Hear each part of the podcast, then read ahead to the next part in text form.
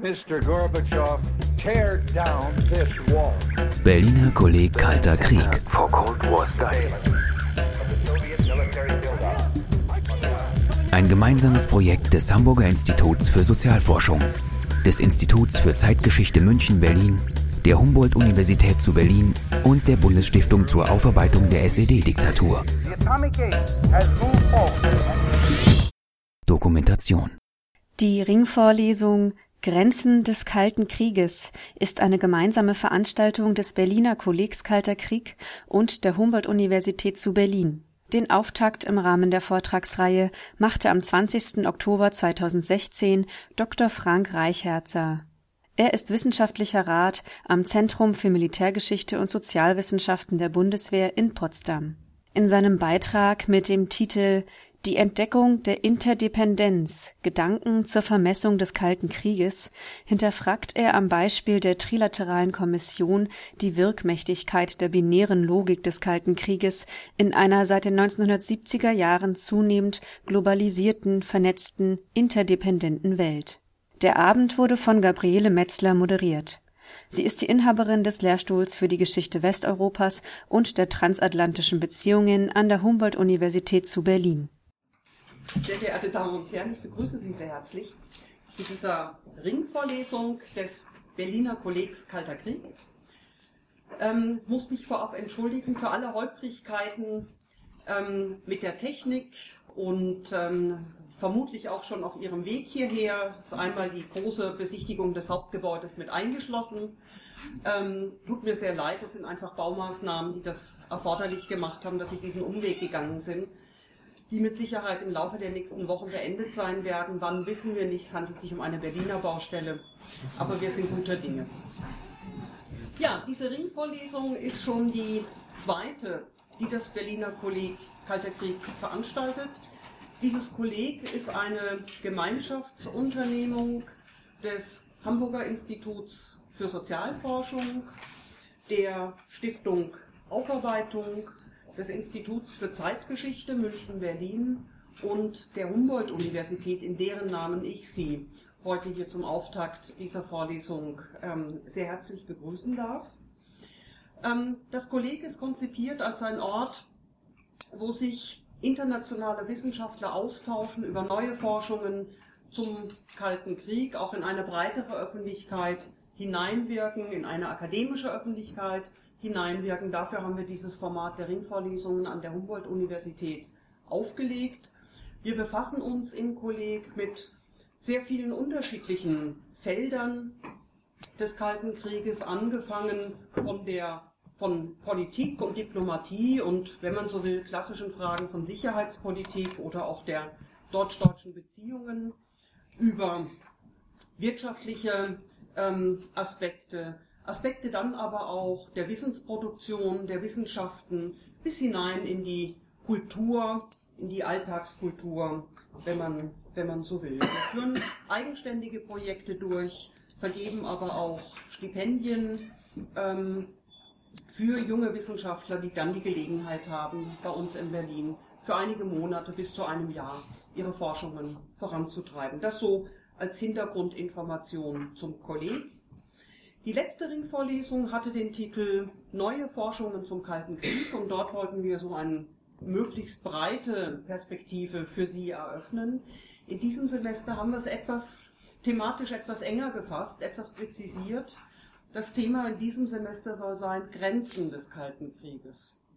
Klingt erstmal etwas irritierend, erweist sich dann aber als ein ausgezeichneter Zugriff, um die gängigen historischen und historiografischen Deutungsmuster dieser Konfliktkonstellation, wenn man so will, in Frage zu stellen. Wir haben uns ja angewöhnt, aus, aus, aus Sicht der, der historischen Forschung, aber durchaus auch im, in der Rückschau der Zeitgenossen, der Akteure der Zeit, den Kalten Krieg für ein Konfliktmuster zu halten, das tief in die Poren der an ihm beteiligten Gesellschaft eingedrungen ist. Ähm, sei es, dass er die Politik beeinflusst hat und da gewissermaßen Handlungslogiken definiert hat, sei es aber auch, dass wirtschaftliche Interessen davon berührt, entweder negativ oder durchaus auch gefördert äh, wurden. ähm, im Hinblick auf, auf die Gesellschaften, auf die Kultur, hat sich bis jetzt die Sichtweise etabliert, dass der Kalte Krieg seit 1945, 47 ähm, quasi alles, alles überwölbt, alles beeinflusst hat in der einen oder anderen Weise. Das wollen wir hinterfragen. Ist das wirklich so gewesen? Oder gab es nicht auch Bereiche, in denen Kooperation wieder erwarten gut funktioniert hat, etwa in politischer Hinsicht? Gab es Bereiche, in denen sich Akteure den, den Ordnungsvorstellungen des Kalten Krieges entzogen haben, sie für unplausibel erklärt haben, andere alternative Ordnungsmuster, Ordnungsvorstellungen vorgeschlagen haben? Was war überhaupt im Kalten Krieg sagbar, was war denkbar, was war machbar? Das ist eine der leitenden Fragestellungen dieser, dieser Vorlesungsreihe und damit natürlich auch die Frage, wie durchlässig waren eigentlich die Fronten des Kalten Krieges und wo waren sie nicht durchlässig? Wo ist es nicht gelungen, obwohl es Versuche gegeben hat, diese Fronten aufzuweichen oder zu unterwandern? Ähm, wo sind Fronten, Frontstellungen, Konfliktstellungen stabil geblieben? Ja, wo haben sie das Ende des Kalten Krieges womöglich sogar überdauert? Sie kennen alle die Diskussion aktuell, ob wir uns in einem neuen Kalten Krieg womöglich befinden, in den Ost-West-Beziehungen. Auch das soll uns hier in unserem Kontext mit interessieren. Geht also darum, in dieser Epoche des Kalten Krieges, in ihren ganzen Ambivalenzen, in ihrer Unentschiedenheit, wenn man so will, näher zu bringen, ähm, unterschiedliche Felder mal genauer auszuleuchten. Ähm, Sie haben das Programm hier alle vorliegen, also im Bereich von Wirtschaft, von militärischen Fragen, Sicherheitsfragen, ähm, aber dann auch im Hinblick auf, auf Wissenschaft, auf Experten, bis hin dann eben zu Politik, ähm, auf die wir einmal im europäischen Kontext sehen werden und einmal dann auch versuchen, einen globalen Bogen äh, dann zu schlagen. Das wird dann die letzte ähm, Vorlesung dieser Reihe sein. Den Auftakt heute bildet ein Vortrag zum Thema die Entdeckung der Interdependenz Gedanken zur Vermessung des Kalten Krieges und da haben Sie das ganze Programm und unser ganzes Anliegen gewissermaßen schon in einem Vortragstitel zusammengefasst. Vermessung des Kalten Krieges. Ähm, wie, weit, wie weit reicht er eigentlich? Ich freue mich sehr, Frank Reichherzer begrüßen zu dürfen, einen alten Bekannten, wenn man so will. Er hat glücklicherweise ein Heimspiel und weiß deshalb, dass an der Humboldt-Universität nicht immer alles funktioniert, wie man sich das vorstellt. Er war nämlich ähm, von 2007 bis 2014 wissenschaftlicher Mitarbeiter am Institut für Geschichtswissenschaften, Lehrstuhl für Geschichte Westeuropas und der transatlantischen Beziehungen, also meinem. Und ähm, ist dann, ist uns dann abhanden gekommen, leider, leider, ähm, und ähm, ist jetzt wissenschaftlicher Mitarbeiter im Forschungsbereich Militärgeschichte bis 1945 am Zentrum für Militärgeschichte und Sozialwissenschaften der Bundeswehr in Potsdam. Seine Forschungsinteressen gelten der Ideengeschichte des Krieges im allerweitesten Sinne, ähm, der Frage auch nach, dem, nach, den, nach den Wechselbeziehungen von Wissenschaften und Krieg, von Krieg und Militär, Fragen von Zeitlichkeit, das ist ein großes Projekt, das er derzeit ähm, bearbeitet. Seine Dissertation ist 2012 erschienen als Buch unter dem Titel Alles ist Front, Wehrwissenschaften und die Bellifizierung der Gesellschaft im Zeitalter der Weltkriege. Und diese Idee einer gesellschaftlichen, gesamtgesellschaftlichen Benefizierung hat er dann weitergedacht über die Epochenschwelle von 1945 hinaus und in einer ganzen Reihe von Publikationen dann eben auch zum Kalten Krieg immer wieder diskutiert. Lieber Frank, jetzt ist genug von mir. Ganz herzlich willkommen. Schön, dass du da bist. Und jetzt sind wir mal gespannt, was du aus dem Vortrag ohne Bilder machst. Genau. Ja, vielen Dank für die, für die nette Einführung. Ich freue mich auch sehr, wieder mal hier zu sein. Und falls es, ähm, falls ich während der nächsten 45 Minuten ein bisschen leiser werden sollte oder Sie in den letzten Reihen nichts mehr mitbekommen, einfach ein Zeichen geben, dann versuche ich nochmal wieder eine Schippe draufzulegen. Ähm, ja, ich freue mich sehr, auch diese Veranstaltungsreihe meine Damen und Herren und liebe Kommilitoninnen und Kommilitonen, mit meinem Vortrag und mit unserer Diskussion im Anschluss eröffnen zu können, wie Sie aus dem Titel, ich sage nochmal, die Entdeckung der Interdependenz, Gedanken zur Vermessung des Kalten Krieges sehen können, ist der Ansatz, den ich jetzt hier heute gewählt habe, ein ideengeschichtlicher. Also ich möchte mich diesen Grenzen des Kalten Krieges aus einer ideengeschichtlichen Perspektive nähern. Was heißt das jetzt? Also über eine bestimmte Art und Weise, ein Mottos könnte man sagen, ähm, möchte ich schauen, wie Welt wahrgenommen wird und Welt gedeutet worden ist.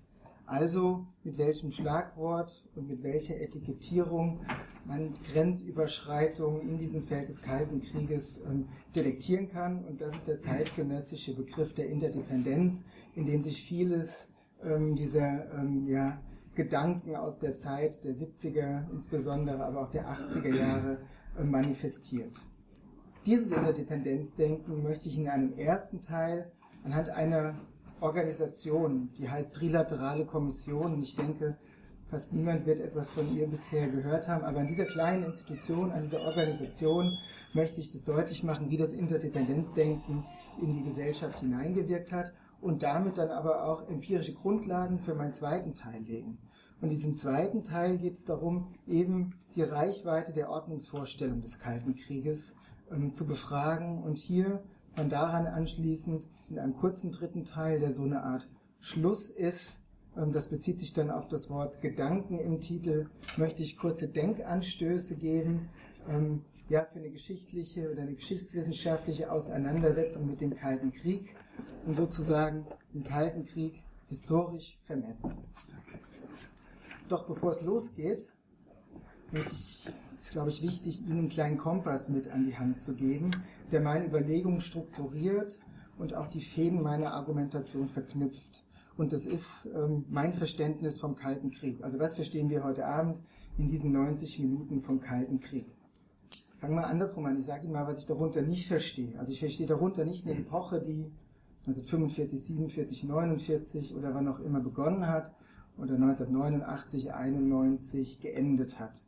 Ich verstehe auch nicht in dem Kalten Krieg ein Stilmittel, um in journalistischen Debatten oder auch in feuilletonistischen Diskursen ähm, ja, Spannungen zwischen Großmächten irgendwie zu kennzeichnen und dafür eine Art von ähm, ja, starken Begriff dafür bereit zu haben.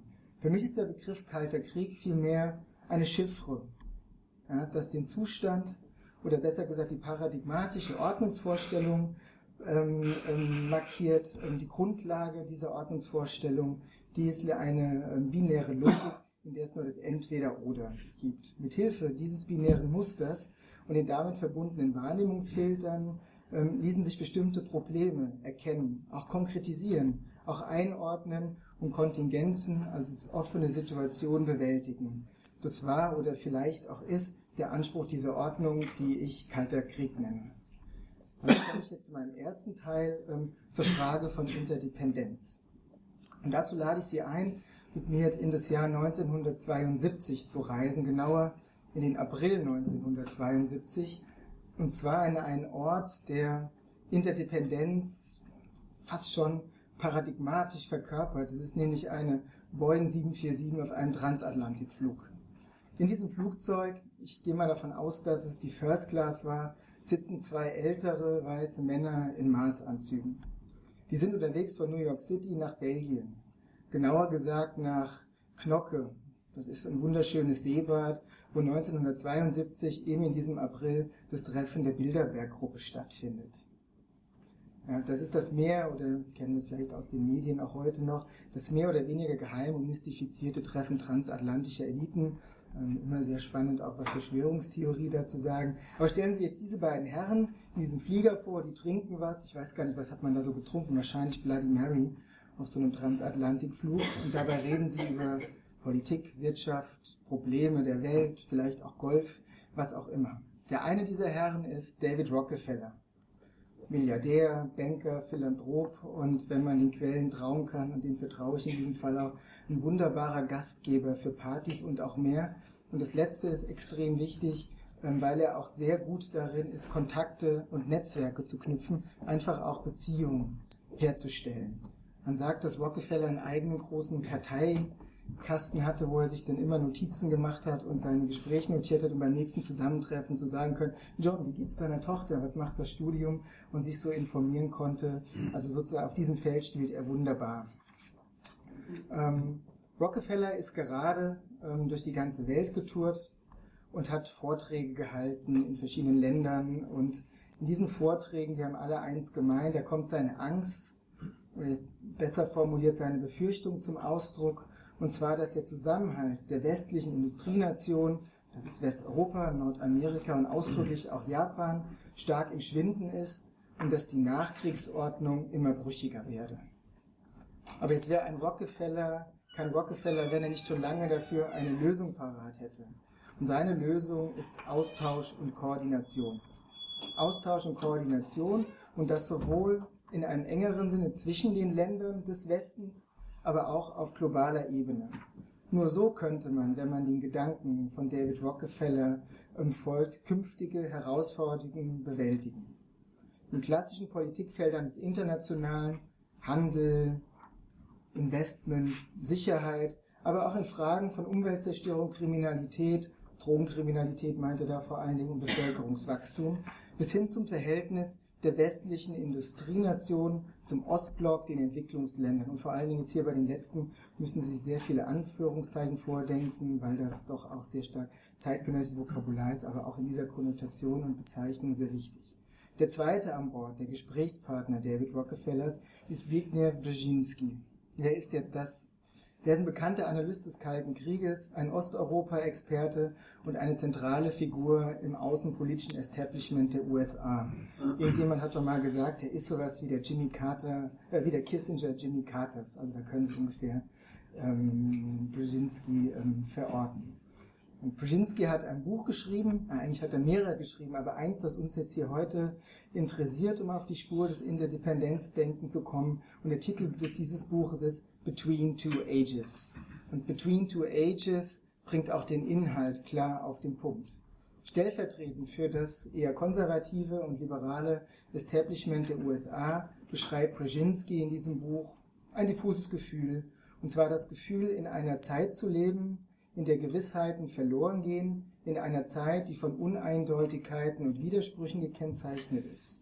Und was ich hier meiner Meinung nach unter dem, ja, was ich, oder was ich unter 68 unter dem Label als globale Revolte der Gegenkultur zeigt, findet sich hier, glaube ich, ähm, bei Brzezinski in einer dem Establishment entsprechenden Manifestation. Brzezinskis Buch ist Problem- und Gegenwartsdiagnose pur. Man kann es in verschiedenste Richtungen lesen und auch ähm, verschiedenste Schlüsse daraus ziehen. Ich beziehe mich heute nur auf das Interdependenzdenken. Aber allgemein beschreibt dieses Buch das Gefühl, einem beschleunigten Wandel ausgesetzt zu sein, der seine Energie aus einer neuen Welle der Globalisierung zieht und die Gewissheiten und Orientierungspunkte der Nachkriegsordnung in Frage stellt. Aber nicht nur das, ähm, Brzezinski zeigt auch Möglichkeiten auf, Welt neu zu verstehen. Brzezinski zeigt sich wenig geschockt vom Globalen und ähm, von den Globalisierungserfahrungen seiner Zeit. Das Buch ist auch kein konservativer Abgesang auf die guten alten Zeiten ähm, im Stile pessimistischer Decline-Literatur dieser Jahre. Das Buch strahlt auch durchaus Optimismus aus. Ja, Optimismus, indem es Ansätze darlegt, im vermeintlichen richtigen Management von Globalisierung oder in der Sprache der Zeit von Interdependenz Welt bewältigen zu können. Und Sie sehen schon diese Berührungspunkte zwischen Rockefeller und Brzezinski, die sich hier aufzeigen in den Reden, die Rockefeller machte und in dem, dem, dem Brzezinskis Buch. Ähm, zusammen, ähm, glaube ich, kommen die und ähm, diese Ideen, die beide haben, treffen den Nerv der Zeit Anfang der 70er Jahre, aber gleichzeitig treffen sie auch auf taube Ohren. Doch die Stimmung im Zusammenhang der sogenannten Nixon-Schocks von 1971, also das ist die Neuausrichtung der Beziehung der USA zu China, aber auch der endgültige Zusammenbruch des Währungssystems von Bretton Woods, die vielleicht im Rückspiegel des Historikers gar nicht so schockierend aussehen, aber es waren starke Symbole und auch starke Marker, die die Risse und die Verwerfungen der Nachkriegsordnung sehr stark deutlich machen.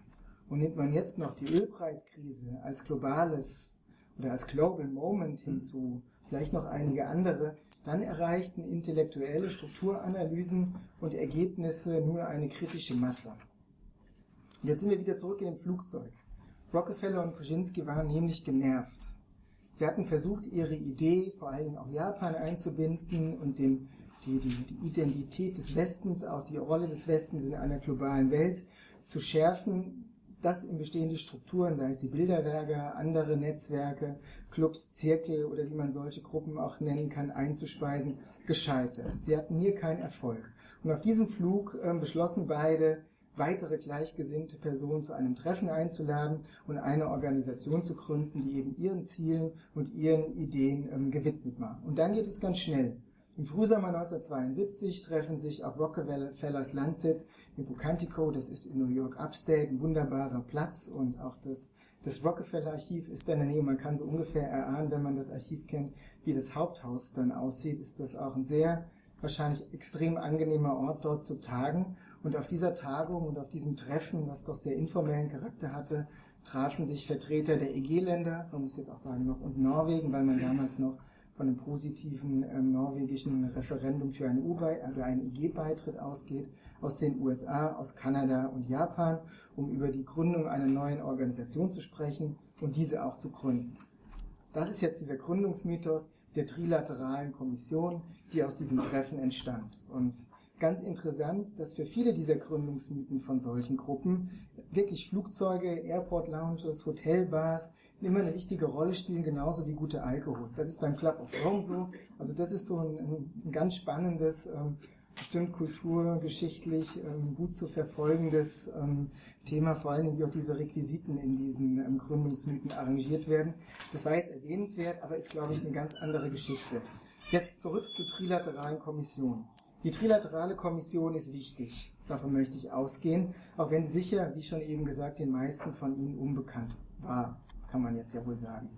Wichtig ist sie deshalb für den Historiker, weil sie hauptsächlich aus Generalisten besteht, deren Anspruch ist, den Überblick über alles Mögliche zu haben. Es ist keine Spezialorganisation, es ist kein Think Tank, ist jetzt auch kein Treffen, das sich einem bestimmten Thema ähm, widmet, wie jetzt das, das, das Weltwirtschaftsforum in Davos, ähm, sondern es ist eher eine eine, Gruppe, die da drüber steht. Sie werden wahrscheinlich Trilaterale oder Kommissare oder Commissioners, wie man sie nennt, bei allen diesen Treffen, bei G7-Gipfeln als Sherpas oder sowas entdecken, aber sie laufen irgendwie so oben drüber und der, der Trilateral Commissioner möchte einfach, ähm, ja, man könnte sagen, the whole picture der ganzen Welt sehen und dann daraus ähm, bestimmte Ableitungen abtreffen. Deswegen ist auch, wenn man sich auf die es gibt ein Report-System. Also die Trilaterale Kommission baut auch ein Report-System auf, das immer, es gibt Rapporteurs, die schreiben ein Report und das ist nicht ein Report of the Trilateral Commission, es ist ein Report to the Trilateral Commission. Also die nehmen entweder Experten aus ihren eigenen Reihen oder sie nehmen Experten ähm,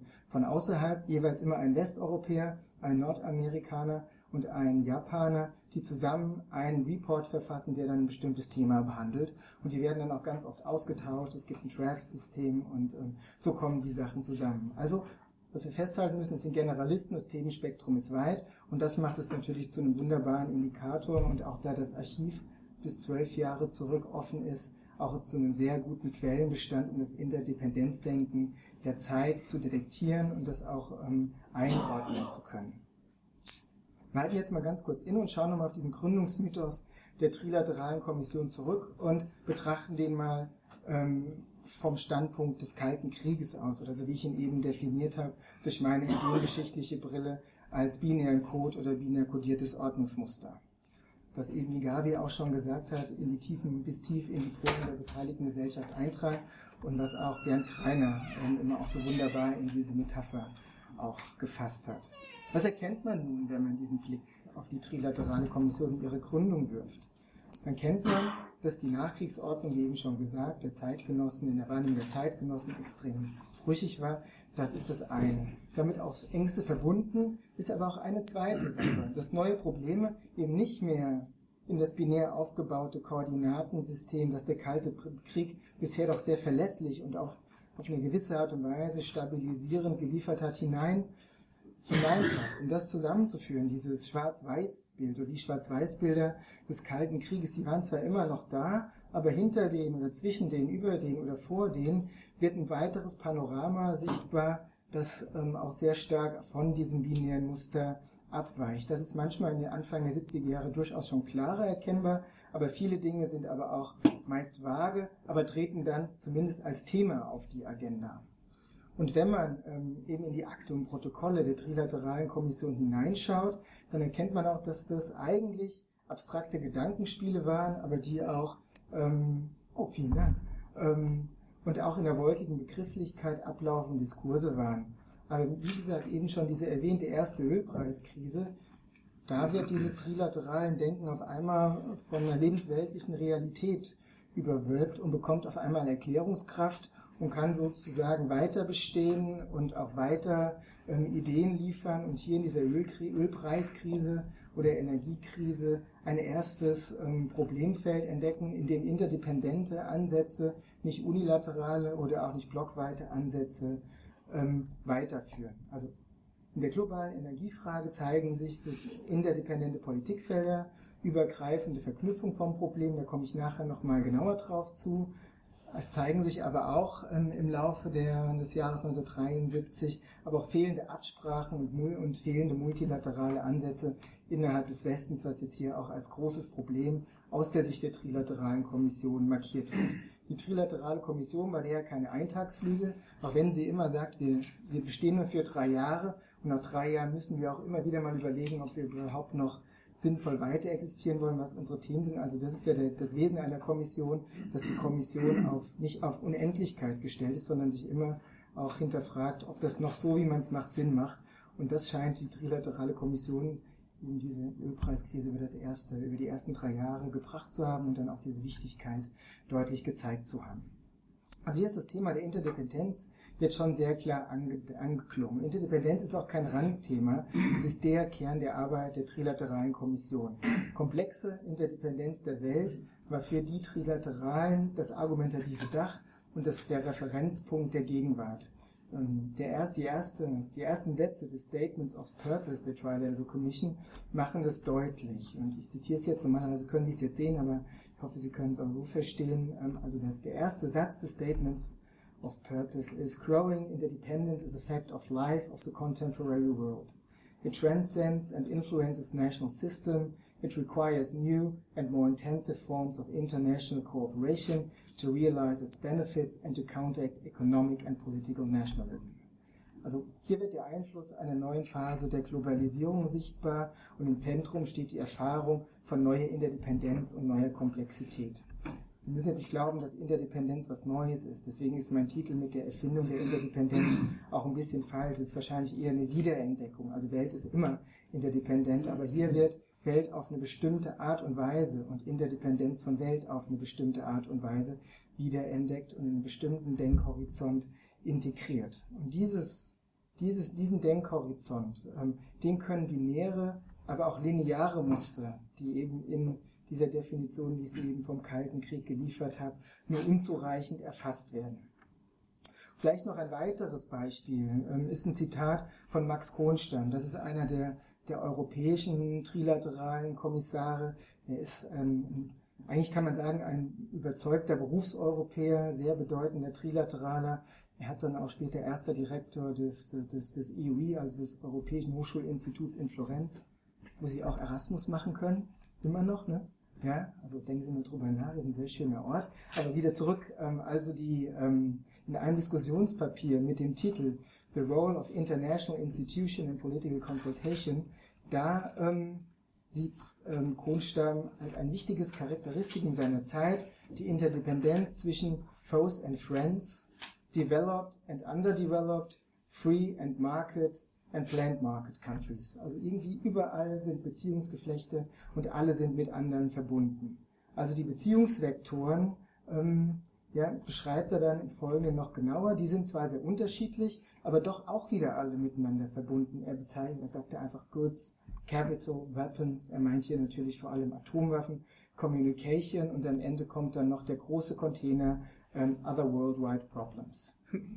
ja, und hier wird dann auch noch äh, in diesem Zitat ähm, ein Traumkronstamms deutlich. Er sagt nämlich, ähm, was, dieses, was, diese, was diese trilaterale Kommission oder Interdependenz eigentlich hervorruft, das ist the dream of a world of united nations. Verschwörungstheoretiker würden jetzt hier auch so ein One World Government erkennen, aber man kann vieles da hineinlesen und man versteht auch mehr, wenn man jetzt noch den Gegenpol sieht, den er da setzt, weil es ist nicht nur Traum, sondern was auch Interdependenz in sich birgt, ist auch Trauma und auch Risiko, denn diese Gabelung, an Kronstein, Trilaterale, viele Menschen der Zeit sich befinden, ist, der Gegen, ist das Gegenteil, the horror of civil war. Das ist sozusagen die dunkle Seite von Interdependenz. Und hier in diesen Aussagen von Kronstamm liegt, glaube ich, ein Schlüssel für das Verständnis von Interdependenz der Zeit. Das ist erstens, dass alles miteinander verbunden ist, habe ich gesagt, aber auch, dass Interdependenz nicht nur gut oder böse ist, sondern sie ist einfach da. Und letztlich kommt es darauf an, Interdependenz zu managen. Er sagt es dann, um, our task is to organize, to manage interdependence, interdependency. Und in richtiger, in organisierter Interdependenz liegt daher das Versprechen für nationalen und globalen Wohlstand und das ist auch das Mantra der Trilateral Commission. Somit zieht die Trilateral Commission darauf, Interdependenz zu ergründen und ihre vagen und bisher noch unbekannten Konsequenzen zu betrachten. Und damit ist sie ziemlich ähnlich dem, was der Club of Rome, den kennen Sie vielleicht mit der bekannten Publikation ähm, Grenzen des Wachstums, ähm, macht. Und da sind sehr starke ähm, Verbindungen zwischen Trilateral Commission und Club of Rome auf eine personelle Art in gewisser, in gewisser Weise, aber vor allen Dingen im Ansatz. Es geht nämlich darum, die Problematik, also wirklich auch Problematik der zeitgenössischen Transformationen zu ergründen. Und was heißt jetzt genau das? Das Arbeiten, das Abarbeiten an der Problematik. Das bedeutet, dass die Bezüge und auch die Verzahnung von gegenwärtigen und zukünftigen Herausforderungen zuerst mal zu identifizieren sind, dann zu verstehen, dann zu analysieren und dann Wege zur Lösung oder zumindest zur Handhabung dieser Probleme zu entwickeln. Sie sehen ganz klar, dass das hier eine Langzeitperspektive ist, die im Vordergrund steht, die auch ausdrücklich ähm, über Konjunkturen der Alltagspolitik und der Wahlzyklen stehen soll. Klar macht das auch noch George S. Franklin, der ist Koordinator der Trilateral Commission und Außenpolitik-Spezialist, wenn er die Aufgaben der Trilateral Commission folgendermaßen charakterisiert. Advanced thinking in the common approaches to major problems, to deepen understanding of the nature of problems, and to sell these ideas as recommendation to the public and to government. Wie sieht das jetzt mit diesem interdependenten Denken genauer aus? Ich versuche das mal an einem Beispiel anzureisen. Und das ist die Ölpreiskrise oder die Ölpreiskrisen der 70er Jahre. Das ist nochmal eine kleine Vorbemerkung notwendig. Ich habe versucht zu erklären, wir gehen jetzt nicht genau auf diese Arbeitsweise der Trilateral Commission ein, aber es ist wichtig zu verstehen, dass hier Diskurs oder Diskussion oder Debatte ist das Zentrale. Also hier sollen Themen debattiert werden und daraus sollen dann Schlüsse gezogen werden. Das können allgemeine sein, kann aber jeder für sich ziehen, so dass hier auch Dissens gewollt ist ja, oder auch ausgehalten werden kann. Aber trotzdem gehe ich jetzt hier nicht in die Einzelheiten, sondern ähm, ich skizziere so die wichtigen Grundannahmen, die auch das interdependente Denken der Tri-Level Commission ausmachen, versucht hier zu verdeutlichen. Also wir gehen jetzt nicht ins Detail. Wo sich jetzt diese Tri-Level Commission und auch ihre Rapporteure einsam, äh, ein, einsam sage ich schon, einig sind, ist, dass diese, dass diese Ölpreiskrise kein kurzfristiges Phänomen ist und dass die Energiekrise nicht das Ergebnis des israelisch-arabischen Konfliktes ist, der jetzt hier in einen heißen Krieg umgeschlagen ist. Die Ölpreiskrise hat tiefe strukturelle Ursachen und der ganze Nahe und Mittlere Osten ist eine Krisenregion mit diversen komplizierten Konfliktlinien, die sich immer wieder mal neu konfigurieren. Die Ölpreiskrise sendet daher auch Schockwellen in andere Bereiche aus, ist aber auch das Produkt von Schockwellen von kleineren vielleicht oder mehreren kleineren, die aus anderen Bereichen ähm, in den Raum nahe Mittlerer gesendet worden sind. Ähm, jetzt auf die Ausstrahlung der Ölpreiskrise ist es, dass sie vor allen Dingen auf das Handel- und Währungssystem ähm, ja, Wirkungen ausübt. Das ist, dass die Handelsbilanz der konsumierenden Länder aus den Fugen gerät, aber auch ähm, ja, die, ähm, die Handelsbilanz der, der Exporteure ist außer der Kontrolle und außerdem ähm, außer den normalen ähm, Rahmenbedingungen. Die Folge sind daher innere Spannungen und außenpolitische Problemlage und Unilateralismus. Und hier ist auch eine Gefahr dafür, dass der Westen jetzt als Block, jetzt kommt wieder kalte Kriegslogik rein, als Block ähm, destabilisiert wird und dass es dann auch Probleme geben kann, dieses alte Deutungsmuster, das jetzt hier mit dem neuen Deutungsmuster irgendwie überlagert, ähm, dass dieses, ähm, ja, dass man den Kalten Krieg verlieren könne, wenn der Westen den Zusammenhalt verliert. für Europa könnte, jetzt kommt wieder die andere Seite hinein, ähm, eine Diversifizierung der Anbieter. Das heißt auch über den eisernen Vorhang hinweg sinnvoll sein. Also eben sehen wir gerade in der Diskussion, der Westen können den Kalten Krieg verlieren, aber wir können mit dem Ostblock, namentlich mit, mit der Sowjetunion, ganz gut zusammenarbeiten. Wir haben ja da wahrscheinlich noch einen ganzen Vortrag zu diesem Thema. Und hier merkt man auch so die Überlagerung und auch, auch die Widersprüche, die hier in einem Dokument oder auch in einer Diskussion ähm, vorkommen können. Dass auch Feindbilder, und ich weiß nicht, ob es das Wort Freundbilder gibt, hier überhaupt nicht mehr eins zu eins in, in Schwarz und Weiß, sondern höchstens in Grau nur noch zu zeichnen sind. Ja. Dann der nächste Punkt ist, dass man auch sich einig ist, dass die Industrienationen einen steigenden Ölpreis und auch einen hohen Ölpreis durchaus ökonomisch nach einer Anpassungszeit verkraften könnten. Was viel wichtiger ist, dass es keine Schwankungen gibt. Also es muss planbar sein, die Wirtschaft auch planbar machen zu können. Hauptsache der Ölpreis ist stabil. Das ist ja eine Sache. Dabei taucht da wieder ein anderes Problem auf. Ähm, ein hoher Ölpreis ist ein riesengroßes Problem für sogenannte LDCs, Less Developed Countries, Entwicklungsländer. Hier dockt die Energiekrise ähm, eins zu eins an den Nord-Süd-Konflikt und an die Nord-Süd-Problematik an, wo wir auf einmal das binäre Muster in einer ganz anderen Richtung umgedreht haben und diese Ost-West-Kompassnadel kalter Krieg einfach ganz viel am Rotieren ist, wie sie jetzt schon auch im Vorfeld extrem stark ähm, ja, auch sich gedreht hat. Der nächste Punkt ist das Petrodollar-Recycling. Das wird einerseits, also Petrodollar, das sind die Dollars, die dann jetzt bei den ähm, ölproduzierenden Ländern, die im OPEC-Kartell organisiert liegen, weil der Preis auf einmal so teuer war. Das muss jetzt irgendwie wieder in den Wirtschaftskreislauf hineingepumpt werden. Und dieses Petrodollar-Recycling ist auch so eine Art Frischzellenkur für die seit Bretton Woods so auch nach Orientierung suchenden ähm, Institutionen des internationalen Finanzsystems, also des International Monetary Fund und auch der Weltbank, die hier jetzt ja, bestimmte Möglichkeiten sehen, sich zu engagieren und auch ähm, Kapitalflüsse versuchen zu regeln, eigene Banken auch gründen, dass dann aber auch wieder ähm, OPEC-Staaten dann teilweise an diesen Fonds Mitspracherecht bekommen. Also hier verschieben sich dann auch wieder Hierarchien zwischen Zentrum und Peripherie, auch wieder Anführungszeichen. Und das kann man auch in einem Begriff ganz gut sehen, wie jetzt diese, in diesem Petrodollar-Recycling die Ölkrise, die Energiekrise mit einer Finanzkrise gekoppelt wird. Das ist auch ein Report der Trilateral Commission, da taucht das Wort The Energy Financial Crisis auf, also wo man das auch schon in einem Wort gebündelt sieht. Bleiben wir aber nochmal ganz kurz bei dem Fluss von Petrodollar in die Region des Nahen Mittleren Ostens. Da haben wir jetzt auch ein riesengroßes sicherheitspolitisches Problem und sicherheitspolitische Fragen tauchen da auf. Das viele Kapital, das jetzt sich in der Golfregion ballte, konnten ja nicht nur Luxusgütern oder in Infrastrukturmaßnahmen ähm, oder durch ähm, Investitionen in, in westlichen Unternehmen durch Staatsfonds ähm, investiert werden. Panzer und andere Waffensysteme aus westlicher oder auch aus sowjetischer Produktion waren auch sehr beliebte Konsumartikel, Konsumartikel die man sich von diesem ähm, doch hier vorhandenen Geld ähm, sehr gut leisten konnte. Und wenn wir jetzt nochmal auf das Thema Energiesicherheit kommen, da taucht Sicherheit in einem anderen Thema auf, aber gleich auch wieder ähm, zurück, ähm, dann taucht auch das Schlagwort Atomenergie auf. Und hier zeigen sich in der Trilateral Commission ganz starke Zweifel, ob die Atomenergie die Lösung für globale Probleme ist und das auch Anfang der 1970er Jahre.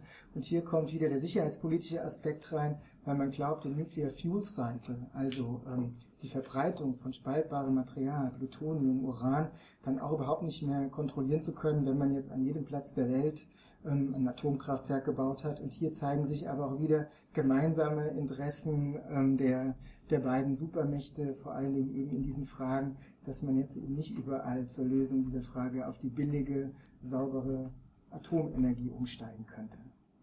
Das ist jetzt immer so ein Einblick in dieses Feld, wie auf einmal alles miteinander vernetzt ist, wie alles miteinander verbunden ist, wie widersprüchlich aber auch alles sind und wie sehr stark alte Deutung, überkommene Deutung, teilweise auch Deutung des 19. Jahrhunderts, aber auch ähm, neue Ideen und auch noch gar nicht so richtig fassbare Konzepte in dieser Debatte auftauchen. Und für die Mitglieder der Trilateral Commission war eins klar, dass die Beschäftigung mit der Energiekrise eine Beschäftigung mit einem Weltproblem war. Und diesem Weltproblem, da müssen diesen Interdependenzen versucht zu werden, ähm, gemanagt, organisiert und auch gesteuert werden. Und verlassen wir die Deutung der Zeit und fragen jetzt hier in diesem Punkt mal nach der Reichweite des Deutungsmusters Kalter Krieg. Damit komme ich zu dem zweiten Teil.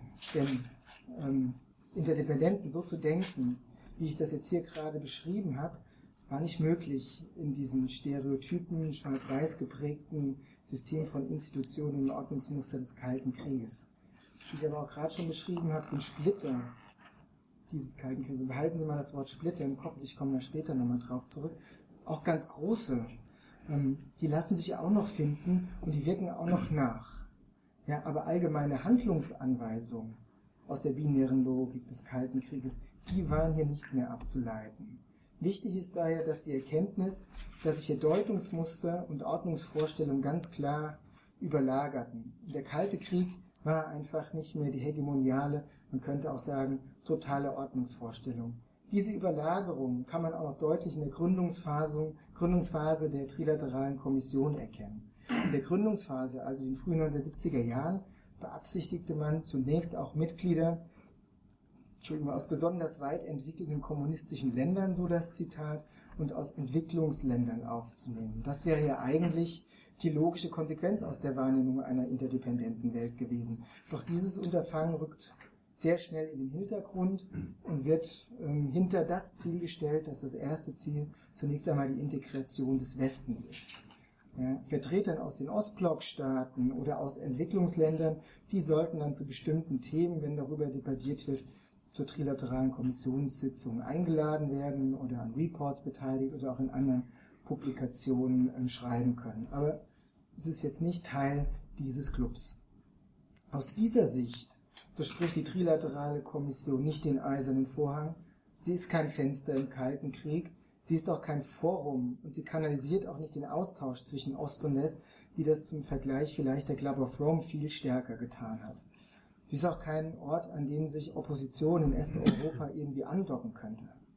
Ja, die Transzendierung des Kalten Krieges im Rahmen der Trilateralen Kommission sieht man viel eher in Grenzüberschreitungen oder in Grenzverschiebungen, ja, nicht im Kontakt und im Gespräch über den eisernen Vorhang hinweg, sondern in dem situationsabhängigen ähm, ja, Arbeiten innerhalb des Referenzrahmens auf der einen Seite, aber auch des situationsabhängigen außerhalb des Referenzrahmens des Kalten Kriegs arbeitenden ähm, Kollegiums dieser trilateralen Kommission. Also die Arbeit der trilateralen Kommission findet einmal innerhalb des Deutungsmuster Kalter Krieg statt, aber kann auch durchaus dieses verlassen und in anderen Kontexten den Kalten Krieg überhaupt nicht berühren. Und hier sehe ich eine wichtige Transzendierung darin, ähm, dass der Kalte Krieg als, als übergeordnetes, alles erklärendes Muster zu einer nebengeordneten, beigeordneten ähm, ja, Funktion wird und der Kalte Krieg eben nicht mehr hierarchisieren kann auf einer Weltproblemebene und auch nicht mehr Bildungsgeflechte herstellen kann, weil Weltprobleme sich verschoben haben und hier das Erklärungsmuster nicht mehr funktioniert. Der Kalte Krieg taucht da höchstens noch als Teil eines großen und von Interdependenzen bestimmten Gesamtproblems auf. Und wenn man in den Dokumenten und Akten der Trilateralen Kommission ein bisschen stöbert, ist das auch eins auffällig, dass der Kalte Krieg, the Cold War oder die, die Post-World War II Order ähm, immer in der Vergangenheitsform während der 1970er Jahre benutzt wird, also Cold War Wars. Also hier ist ein ganz klares Verständnis davon, hier passt was nicht mehr und ähm, das ist Vergangenheit. Robert R. Bowie, das ist ähm, auch einer, der sich sehr stark in der Trilateral Commission engagiert hat, Diplomat, Universitätsprofessor und jemand hat ihn auch mal the unofficial chairman of the American Establishment genannt. Ähm, der geht sogar noch einen Schritt weiter.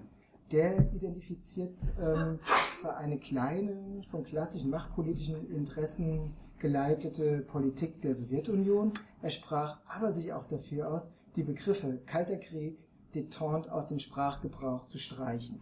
Er hielt sie schlicht für überflüssig und nicht nur das, er hielt sie auch für unzureichend, die Ost-West-Beziehungen seiner Zeit hinreichend zu beschreiben.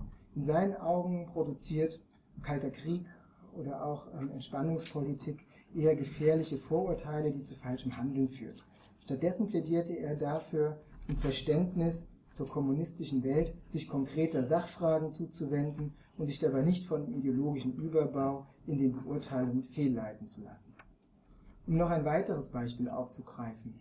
In den Debatten der Trilateralen Kommission zeigt sich auch ein Bewusstsein, eben nicht alles und jedes dieser binären kalten Kriegssicht unterzuordnen. Und das sogar 1979, ähm, während der sowjetischen Invasion in Afghanistan. Die Bewertung des Einmarschs sowjetischer Truppen durch einen französischen Experten im Trialog, das ist die, das, das, das, das, das monatliche Publikationsorgan der Trilateralen Kommission, warnt dieser französische ähm, Kommentator einträglich vor den Gefahren, falsche Schlüsse aus einem falschen Verständnis des Konfliktes zu ziehen. Nicht nur Ost-West, sondern vor allen Dingen auch die Nord-Süd-Dimension sei in der Bewegung, äh, in der Bewertung und in der Reaktion auf den Konflikt entscheidend. Und die müsse es auch zu berücksichtigen, die sei auch zu berücksichtigen und eben Ost-West und Nord-Süd in diesem Konflikt in Afghanistan in Bezug zu setzen, um dann überhaupt genau verstehen zu können, was denn da passiert. Schönwetteraussagen können Sie jetzt vielleicht sagen.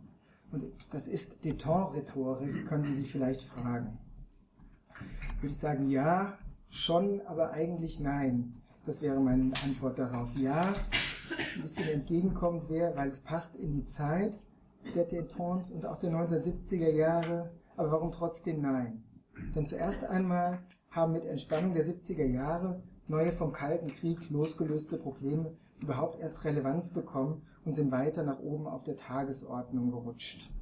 Und sie konnten auch eine Wahrnehmungsschwelle überschreiten, waren dann in der Gesellschaft präsent und blieben dann auch da. Also Umwelt, in Anführungszeichen, ist hierfür ein Beispiel und es war auch im sogenannten Zweiten Kalten Krieg nicht mehr wegzukommen. Wenn wir jetzt unseren, den Raum oder den Zeitraum ein bisschen weiter skalieren in die 1980er Jahre, dann verschwindet in den 80er Jahren zwar diese Euphorie in Bezug auf die Entwicklung der Ost-West-Beziehung, was aber bleibt, ist der situative und politikfeldspezifische Ansatz, also die pragmatische Kooperation zum Management von Interdependenz mit verschiedenen Partnern in verschiedenen Kontexten. Also über die Ukraine sprechen, über Syrien schweigen und sich eine Marssonde anzugucken, die auf dem Mars jetzt irgendwie zusammenkracht. Das kann innerhalb von zwei Stunden alles passieren. Und das kann auch in diesem Denken der Trilateralen Kommission, die sehr pragmatisch orientiert ist, auch so sein. Hier wird in den 80er Jahren nicht zurückgedreht, und seit den 70er Jahren muss man hier eher von Überlagerung, von Pluralität, von Koexistenz verschiedener, sich womöglich auch gegenseitig ausschließender Ordnungsvorstellungen sprechen. Ständig werden diese neu ausgehandelt und zueinander in Bezug gesetzt, gruppiert, informiert und bleiben mal mehr oder weniger länger stabil, aber werden dann auch wieder sehr schnell instabil. Also beides ist hier möglich und mit beides muss Interdependenzmanagement rechnen. Ob das Phänomen, das ich jetzt hier skizziert habe, ein Phänomen der Zeit between two ages ist, um Ihnen nochmal kurz ähm, den, den Titel des Buches vom Anfang in Erinnerung zu rufen, oder ob das Leben in sowohl als auch oder im nicht mehr, aber noch nicht zur Regel geworden ist, das kann ich nicht sagen. Eins ist aber sicher, mit den 1970er Jahren wurde nicht mehr das Schwarz-Weiß-Fernsehen durch das Farbfernsehen abgelöst. In vielfältiger Hinsicht ist die ganze Welt nun bunt. Das hört sich jetzt schon an wie ein Schlusswort, aber Sie müssen mir noch ähm, vielleicht fünf, sechs Minuten geben, noch diese Beobachtungen, die wir jetzt hier in dem ersten und zweiten Teil gemacht haben, zusammenzufassen und in ein paar, fünf sind es, Bemerkungen, Denkanstößen zu bilden und hier mal ein Kristall ähm, ein wenig zu drehen, was man sieht. Das sagt immer mein, mein Fachbereichsleiter in Potsdam, dreht mal das Kristall und dann guckt mal, was passiert. Und ich möchte das jetzt eben an fünf Stichworten tun. Und das erste Stichwort ähm, für diesen Zusammenhang ist Macht. Der Interdependenzdiskurs hat gezeigt, es geht nicht mehr darum, den Systemkonflikt zwischen Ost und West zu verregeln und seine Eskalation zu verhindern und auch nicht Gesellschaft eben mit diesem Regime des Kalten Krieges nach innen zu integrieren. Der Kalte Krieg kann neue Macht oder neue Formen von Macht nicht mehr strukturieren. Nicht nach innen und eigentlich auch nicht mehr nach außen. Vielleicht müsste ich das vorsichtiger formulieren, vielleicht auch in vorsichtiger in doppelter Hinsicht. Einmal ähm, kann der Kalte Krieg nicht mehr überall und nicht immer Macht strukturieren. Und das Zweite ist, es ist fraglich, ob er das vielleicht auch jemals konnte, also Macht umfassend zu strukturieren. Es scheint mir aber deutlich zu sein, dass spätestens mit den 1970er Jahren ähm, der Kalte Krieg ein Element von vielen in einem Handlungsrepertoire wird, das kontextabhängig und abhängig finde von der Situation gewählt werden kann. Um jetzt nochmal einen Trilateralen zu Wort kommen zu lassen, das ist Gerard C. Smith, der ist Chairman der nordamerikanischen Gruppe und ehemaliger Chefunterhändler der USA bei den SALT-1-Verträgen. Ähm, und in einem Kommentar zu einem dieser Energy Reports der Trilateral Commission schreibt er, bezieht das auf die, auf die, auf die Lage, The things to do is to reconstruct an international system, kommt eine kleine Pause, more to our liking. Und es geht nun darum, ähm, Interdependenz pragmatisch zu managen, aber wie macht man das? Das ist jetzt hier nicht, was die Trilaterale Kommission machen will und hier anstrebt. Das ist nicht unbedingt einem Allgemeinwohl und einer globalen Gemeinschaft ähm, zuzuordnen. Das ist kein, ähm, das zeigt das Zitat klar. Macht und Interesse ähm, und auch immer noch stärker Norm spielen nach wie vor eine große Rolle hier in dem Denken. Im Intendenzdiskurs wird aber deutlich, dass Macht, Einfluss und Hegemonie anders und vielleicht neu gedacht werden und Macht nicht mehr die Kontrolle eines festen Blocks mit festen Strukturen und mit festen Hierarchien bedeutet, sondern dass, wenn man die Welt interdependent denkt, wie es das Mantra der Trilateral Commission ist, ist eher flach zu denken, fluide in Form der Figur eines Netzes, in der sich dann Welt beschreiben lässt. Und das ist der zweite Begriff, ähm, an dem ich jetzt hier noch ähm, kurz was zu sagen möchte. Das ist das Netz. Hier geht es nämlich dabei bei dem Netz um die Diffusionsweise, um die Kontrolle von Macht. Also Macht bedeutet jetzt das Regieren in fluiden Räumen. Das heißt, es geht darum, Knoten in diesem ständig sich in Reorganisation befindlichen Netz zu kontrollieren, sie aufzubauen und hier die Spielregeln bestimmen und hier auch Regime und Ordnungen zu etablieren, von denen aus dieses Netz steuerbar ist. In dieser Welt ist der Ost-West-Konflikt und mit ihm das binäre Denken nicht mehr von zentraler Bedeutung. Das heißt aber nicht, dass es verschwunden ist. Er kann in Segmente dieses Netzes eingebaut sein und je nach bestimmter Situation kann es Relevanz bekommen, dieses Denken. Es ist jederzeit reaktivierbar, es kann aber auch jederzeit wieder verschwinden und unwichtig werden. Das ist die Dynamik, ähm, die in der Netzanalogie steckt, die das, glaube ich, sehr gut deutlich machen kann. Ähm, ja, wer daher in der Geschichte oder in der, in der, historischen Betrachtung der 70er, 80er und 90er Jahre nach Eindeutigkeiten sucht, glaube ich, der sucht falsch und wird sie auch nicht finden. Ja, die suchen nach Uneindeutigkeiten, wäre hier der Forschungsimperativ, den ich hier gerne setzen würde. Und noch jetzt mit dem Zitat überzuleiten, wo alle Erscheinungen nur noch über Interdependenzen sich konstruieren. Da gehen vormalige Distinktionen ihre differenzierenden und sinnproduzierenden Kraft verlustig und es etabliert sich eine Figuration des Vermischten und des Miteinander Vermengten, eine Hybridkultur. Das schreibt Kral Kursmann in seiner kurzen Geschichte des Netzes und das verdeutlicht auch nochmal, ähm, was mein nächster, mein dritter ähm, Schlüsselbegriff ist, den ich hier nennen möchte. Und der dritte Begriff ist einfach das dritte, also das dritte groß geschrieben. Der Literaturwissenschaftler Albrecht Koschorke hat, so denke ich, in der klugen Reflexion über die Figur des Dritten deutlich gemacht, dass die abendländische Episteme, wie er es nennt, binär organisiert ist und das Dritte einfach ausschließt. Der Kalte Krieg als Ordnungsvorstellung ist daher die Verkörperung einer westlichen Hypermoderne, weil er diese binäre Struktur eigentlich ganz radikal zu Ende denkt. Deswegen trilaterale Kommission und Interdependenz ähm, zeigt aber, dass die Gegenüberstellung von Freund und Feind nicht mehr klar und funktioniert. Daher würde ich sagen, mit dem dritten sieht man besser. Die Sensibilisierung, ja, ein Scherz durfte ich machen, die Sensibilisierung ähm, für das dritte und die Suche nach dem dritten und der Umgang mit dem dritten im Kalten Krieg halte ich für ein extrem spannendes Unterfangen, sogar weil der Begriff des dritten, wenn wir uns mal den Kalten Krieg anschauen, auch in diesem Terminus eigentlich auch eingebaut ist. Der Kalte Krieg bezeichnet ja genau irgendetwas, was zwischen Krieg und Frieden stattfindet. Also genau eigentlich dieser Begriff, der die binäre Struktur ähm, kodiert, trägt in sich schon das Dritte. Deswegen ist das Dritte dann auch immer da und deswegen tauchen auch immer Paradoxien auf und deswegen kann auf der Suche nach den Grenzen des Kalten Krieges genau diese Paradoxien, die dann auch Grenzüberschreitungen sind, ähm, sehr viel weiterhelfen. Das Dritte, ja, was macht es? Es stört, weil es eben genau die binäre, moderne Komplexitätsreduzierung und diese spezifische Rationalität, die dahinter steckt, eigentlich läuft es dir zuwider, es stört die. Daher sind Dritte oder der, die das Dritte, ähm, auch immer ausgeschlossen und sind am Rand, aber sie sind trotzdem da. Und wenn man die Auseinandersetzung mit dem Dritten betrachtet, da kann man, glaube ich, auch sehr viel ähm, eben über die Störfaktoren der Bipolarität, aber auch über Einhegungen und Kontingenzen ähm, herausbekommen. Und man kann auch ähm, herausfinden, wie dieses Ordnungsmuster eigentlich funktioniert. Und damit komme ich auch zu meinem vierten Stichwort und das ist Assemblage. Und Sie kennen den Begriff vielleicht aus der Kunst oder aus der Globalisierungsforschung. Und ich ähm, folge jetzt hier einen Begriff, den die niederländisch-amerikanische Soziologin Saskia Sassen verwendet. Sie sieht in einer Assemblage ähm, eigentlich, dass, dass ähm, Dinge ja, auf, ihren, auf ihre Grundkomponenten reduziert werden, zerlegt werden und ja, aus ihren Kontexten gelöst und in neuen Zusammenhängen wieder zusammengesetzt werden. Das ist das Bild der Assemblage. Ja, durch diese Zusammensetzung können aber wieder ganz neue Figuren und Zusammenhänge entstehen. Und daher tauchen in diesem Zusammenhang von Assemblage sehr oft Begriffe auf wie Neuzusammenstellung, Konstellation, Konfiguration, Umgruppierung. Das sind hier die Schlüsselwörter und das gilt auch nach Saskia Sassen für eine Vielfalt von Ordnungssystemen, die koexistieren können und auch miteinander in verschiedenen Kombinierungsmöglichkeiten existieren. Und das ist, denke ich, auch in unserem Fall so.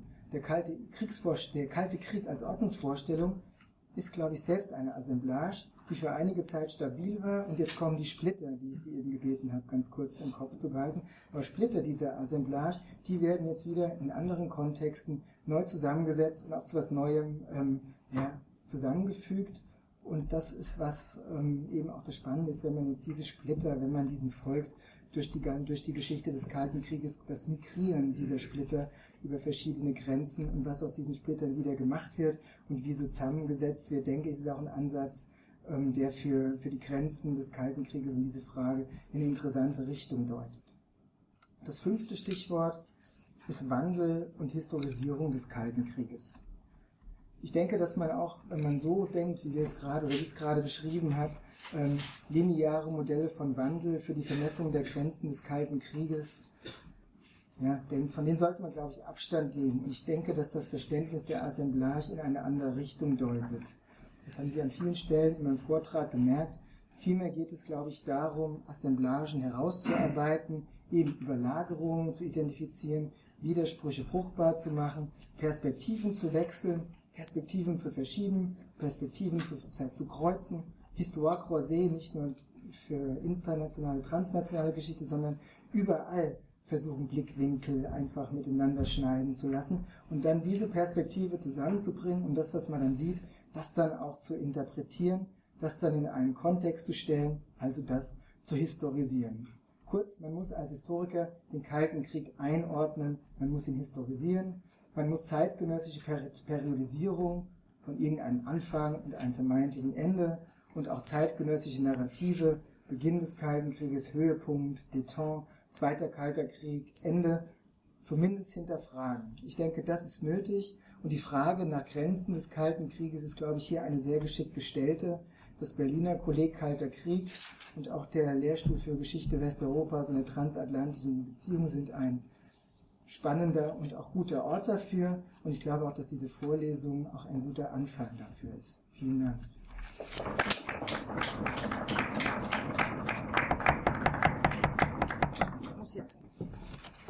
Ja, ganz herzlichen Dank für diesen phänomenalen Aufschlag ähm, für unsere Ringvorlesung. Das ganze Programm, was hier entfaltet wurde. Ähm, du hast deutlich gemacht, wie dieser wie der Kalte Krieg als, wenn man so will, übergreifendes Ordnungsmuster, als Referenzrahmen ähm, hier in den 1970er Jahren zum einen nach wie vor das Denken und Handeln bestimmt, die Einheit des Westens, die hier immer wieder beschworen wird und verteidigt werden soll gegen den Osten. Zugleich aber werden diese Deutungsmuster fragwürdig ja, sie passen nicht mehr auf Probleme, die man jetzt wahrnimmt. Probleme lassen sich nicht mehr strukturieren, wenn man so will, und sie lassen sich vor allem auch nicht mehr, nicht mehr bearbeiten und nicht mehr lösen, wenn man immer nur mit demselben Denken ähm, herangeht. Ähm, so dass man sehen kann, wie sich dann so Vorstellungen vom Kalten Krieg, Vorstellungen davon, wer man selber ist, wer die anderen sind und wie man miteinander umzugehen hat, wie diese Vorstellungen, die man eine ganze Zeit lang mit sich herumgetragen hat, fragwürdig werden, ähm, zum Teil nur vorübergehend, manches davon kann man dann doch irgendwie wiederbeleben und in den 80er Jahren nach dem Ende der Entspannungszeit, nach dem Ende der Détente, ähm, kann man daran wieder anknüpfen. Anderes aber wird auf Dauer fragwürdig, löst sich auf oder wie am Ende gesagt wurde, gruppiert sich neu, setzt sich neu zusammen ähm, und sorgt dann eben auch dafür, ich habe es in meiner kurzen Einführung ja angedeutet, dass auch hierin unser Interesse liegt, sorgt dann auch dafür, dass es langfristig weiter wird und eben bis zum heutigen Tag ähm, zu beobachten ist, ähm, wie hier bestimmte Formen mit Konflikten umzugehen, beispielsweise aus der Zeit des Kalten Krieges über sein Ende hinweg ähm, weiterwirken. Ja, Sie haben die Möglichkeit, Nachfragen zu stellen. Das können ganz banale sachliche Nachfragen sein. Es war ja auch zum Teil auf einem sehr abstrakten, sehr theoretischen Niveau angelegt. Ähm, fragen Sie also ruhig nach, wenn Ihnen irgendetwas davon ähm, nicht klar geworden ist. Aber Sie können natürlich auch Einwände formulieren. Wahrscheinlich hörst du auch gerne Zustimmung. Mal. Ja, ja, Aber Einwände. Alles, alles ist möglich. Bitte fühlen Sie sich vollkommen, vollkommen frei in dem, was Sie nochmal genauer wissen wollen. Frau Pausch, ich glaube, Sie möchten den Anfang machen. Ja, ähm, vielen Dank, Herr Reichertz, für den interessanten Vortrag. Meine Frage ist die, lässt es sich nachweisen, also Sie sagten, dass es ja kein Think Tank war. Lässt es sich nach, doch irgendwie nachweisen, dass diese sehr interessanten Gedanken Politiker beeinflusst haben, dass da Kommunikation stattfand und Gespräche? Ich wette, diese Frage haben Sie fast alle im Kopf gehabt. Ich hatte sie nämlich auch im Kopf. Quatschen die nur? Oder wirkt sich das irgendwo auch mal auf praktische Politik aus? Naja, ja, das ist eine ganz schwierige Frage. Da kann ich nur, also man kann es nicht nachweisen. Also man müsste dann in die, in die einzelnen Archive gehen und dann auch mal schauen, ob irgendwo so ein Report ist oder ob auf den Report oder das, was in der trilateralen Kommission Bezug genommen wird, ob das dann irgendwie in, in, in, in staatlichem politischen Handeln dann auch oder auch in ökonomischem Handeln ähm, dann eine Rolle spielt. Aber viel wichtiger ist, glaube ich, dass ähm, in dieser indirekten Wirkung zu sehen. Also das ist ein Transmissionsriemen, über den Ideen trans, äh, über den Ideen weitergegeben werden. Ein Beispiel ist, dass ähm, 17 Kommissare der Trilateralen Kommission dann höhere oder mittlere Funktionen in der Karteadministration übernehmen. Also Brzezinski wird Sicherheitsberater. Und ähm, viele von diesen Trilateralen, jetzt können Sie auch sagen, dass wir jetzt quellenkritisch zu hinterfragen, ähm, sagen, also diese Gespräche, die wir immer führen, diese Meetings, die wir immer haben, die bringen mir doch auch sehr viel in meinem politischen Handeln. Das kann jetzt auch natürlich sehr Fishing for Compliment sein und sagen, das ist, das ist sehr wichtig, aber man kann so ein paar Indikatoren finden, dass es doch wichtig zu sein scheint, weil viele wollen auch an diesen Treffen teilnehmen. Es liegt nicht nur an den Orten, wo die sind, es liegt nicht nur an dem Essen, das da stattfindet, es liegt auch nicht nur am Darmprogramm, äh, nee, ähm, ähm, doch früher hieß es Darmprogramm, ähm, das da vonstatten geht, aber ich glaube, dass auch das aber in gesellschaftliche Diskurse ganz tief, tief sagt. Das kannst du auch ganz gut, glaube ich, nachvollziehen über Unregierbarkeitsdebatten. Also die Unregierbarkeitsdebatte, wo Frau Mester ja auch schon sehr intensiv dazu geforscht hat. Der Anlass dieser Unregierbarkeitsdebatte ist ein Report der Trilateral Commission ähm, über Crisis on Democracy. Ja, und wird eigentlich immer falsch dargestellt. Also hier kann man an einem anderen Punkt sehen, dass in der Wirkungsweise der Trilateralen Kommission oder solcher Institutionen auch sehr oft nur selektiv wahrgenommen wird und auch sehr oft Missverständnisse sind, weil es wird immer nur der eine Artikel oder der eine Textabschnitt genommen, der ähm, quasi die Krise der Demokratie ausruft, die Überforderung des Staates und die, das Umschreiben der Verfassung. Es wird nicht in den Diskussionsteil gelesen, der genauso dick ist und da ganz sehr starker Widerspruch dagegen kommt. Also da ich auch noch einen anderen Abschnitt gegeben. Ja, ja. Ich habe dir den mal kopiert. Mensch. Ja. die Geschichte muss neu geschrieben. Nein, aber Sie sehen, es lässt sich nur so über indirekte Wirkungsmechanismen zeigen. Es zeigt sich daran, dass Begrifflichkeiten auftauchen. Es lässt sich daran zeigen, ähm, dass Personen, die in der trilateralen Kommission sind, dort ihre, ähm, ihr Wissen einspeisen und dann auch dieses Wissen, was sie dort haben, vielleicht auch wieder in ihrem alltäglichen Handeln ähm, zurück ähm, spiegeln. Ich weiß nicht, ob noch eine Werbemeldung da war oder ja, ich, ja. ja, das geht. Hallo. Ein bisschen in eine ähnliche Richtung. Wir hatten es ja auch schon mal drüber. Ich muss zugeben, ich bin nach wie vor nicht ganz überzeugt, ob die trilaterale Kommission nicht einen Teil ihrer Wichtigkeit daraus gewinnt, dass ihre Mitglieder immer betonen, dass sie selber so wichtig sind. Weil es ist ja schon ein wenig ein Treffen abgehalfterter alter Politiker, um es mal überspitzt zu sagen, die sich da in schöner Atmosphäre treffen und dann wieder betonen, dass sie sehr wichtige Dinge machen. Ich muss auch sagen, auch wenn 17 Mitglieder in der Kaderkommission sind, bin ich auch da nicht ganz überzeugt, denn Kaczynski macht eine knallharte kalte Kriegspolitik, sobald er selber an der Macht ist als Sicherheitsberater. Da findet man viele von diesen interdependenten Ost-West übergreifenden Beziehungen weniger.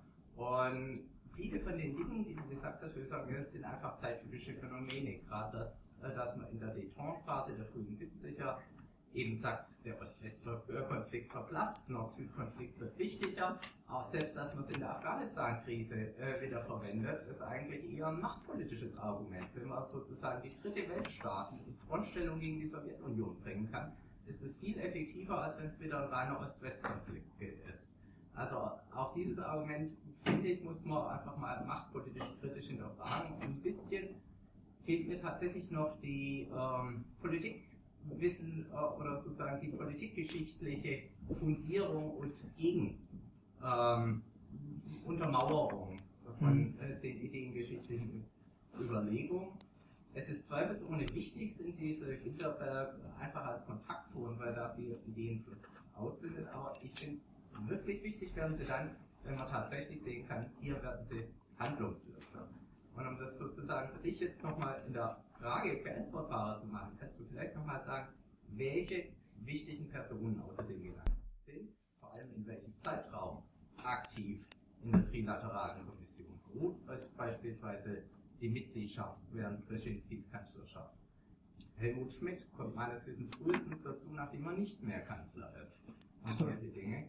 Ähm, und dann eben auch ergänzend wird sich teilweise verdecken, was für Quellen benutzt du mhm. tatsächlich. Jenseits jetzt vielleicht vom Rockefeller Nachlass. Mhm. Ähm, ja, ich fand das ganz spannend, wenn man diesen, das ist genau der Punkt, ähm, diese Überlagerung. Also der Brzezinski kann morgens, wenn er Sicherheitsberater ist, kalter Krieger vom Herrn sein und mittags gleiches Datum, ich übertreibe jetzt ein bisschen, aber gleiches Datum, ähm, anderer Brief ist das überhaupt nicht mehr da. Ja, also der ist uneindeutig.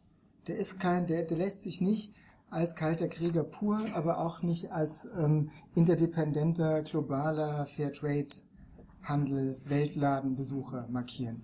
Der ist dazwischen. Und genau diese Überlagerung, die finde ich extrem interessant. Und die gilt es für mich, glaube ich, auch herauszupräparieren. Und das finde ich das, das Spannende daran, dass hier Eindeutigkeiten verloren gehen und auch Labels nicht mehr klebbar sind und unsere Labels, kalter Krieger oder sonst irgendwas, nicht funktionieren und wir auch diese Labels der Zeit nicht immer übernehmen sollten, kritisch hinterfragen, vielleicht auch mal neu finden und mal schauen, wie kann man das jetzt in den Griff kriegen und da die ausgetretenen Pfade verlassen, weil sonst finden wir, glaube ich, auch nichts, was über das zeitgenössische Feuilleton den Politikteil der, der Zeit, Theo Sommer ist auch ein Trilateraler, dann auch hinausgeht. Also dann können wir es auch wieder ganz stecken lassen. Ich glaube, hier steckt mehr drin, als die zeitgenössischen Diagnosen einfach nur zu, zu reproduzieren. Glaube ich. Ähm, das mit dem ähm, finde ich ganz interessant. Also genau dieses, diesen Nord-Süd-Konflikt in den Ost-West-Konflikt und in diese Frontstellung mit hineinbringen, das ist genau so ein Punkt, wo man, glaube ich, denke ich, vermute ich, auch diese, diese neuen Regime sehen kann. Also man kann selbst nicht mehr an allen Orten der Welt global eindeutig tätig sein, sondern man muss Koalitionen schaffen, man muss Beziehungen schaffen, man muss auch Burden Sharing betreiben, man muss bestimmte Konstellationen nutzen und in, bestimmten, in einer bestimmten Situation das zusammenbringen. Das kann ich, glaube ich, dann auch hier sehen. Deswegen würde dieses machtpolitische Argument, ähm, das du für Afghanistan gebracht hast, sogar eher wieder in meine Tasche spielen. Und ähm, ja, ähm, wer noch so Mitglieder ist, der Theo Sommer habe ich schon erwähnt für Deutschland, Otto Graf Lambsdorff, die äh, Mitgliedschaft ruht während der während man politisch aktiv ist, aber man nimmt immer noch an diesem Diskurs teil. Und es gibt natürlich noch, das, das, das Netz verästelt sich viel weiter, weil es gibt die Trilaterale Kommission als Ganzes. Dann gibt es die Nordamerika-Sektion, die Europa, Westeuropa-Sektion und es gibt die Japan-Sektion. Unter denen gibt es dann wieder die USA, Kanada, aber dann auch alle EG-Länder. Für Deutschland ist es eigentlich die, ähm, die Deutsche Gesellschaft für Auswärtige Politik, die das macht und einige Bundestagsabgeordnete, die in diesem Feld dann auch hier ganz stark mitspielen. Und das sagt dann noch unten. Auf jeder Ebene gibt es immer noch so eine Verästelung dieses, dieses Trilateralen und auch eine Verästelung der Kommunikationswege. Vielleicht auch noch zur anderen Frage, dass auch sehr vieles in, in, in, in nicht in Englisch bleibt, sondern auch ins Französisch, ins, Deu ins Deutsche, ins Italienische auch übersetzt wird, auch um diese ähm, Gedanken zu verbreiten. Aber wie gesagt, Wirkungsforschung ist extrem schwer, kann man nur abschätzen. Jetzt hatten Sie sich gemeldet, dann Herr Mügel danach. Ja, vielen Dank. Ich wollte fragen, Sie haben die 70er Jahre beschrieben und was sich verändert diesen Veränderungen an mancher ähm, Kommission fünf neue sozusagen Zugriffsweisen im Blick auf den Kalten Krieg vorgeschlagen. Ich habe mir die Frage gestellt, ob Sie dabei eigentlich immer die USA ähm, als Zustand beschrieben haben oder ob Sie sagen würden, so wie es durch die Kommission sich darstellt, ist Westeuropa USA eigentlich in einem ähnlichen oder gleichen Wandel begriffen. Was machen wir mit dem großen anderen Teil des Kalten Krieges?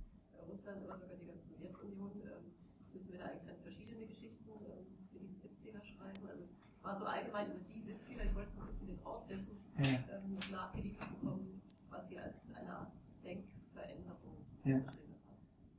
Ja, das ist vollkommen richtig. Also ich habe eine, also auch durch die Quellensituation, die Quellenlage, das habe ich jetzt vergessen bei, bei Tim Geiger noch zu sagen. Also das ist nicht der Rockefeller-Nachlass, sondern ist der Nachlass der Trilateralen Kommission als Ganzes also den ich da mit heranziehen kann und, ähm, und vor allen Dingen auch der nordamerikanischen Sektion. Deswegen habe ich ihn wirklich sehr leicht in die USA verschobenen ähm, Blick.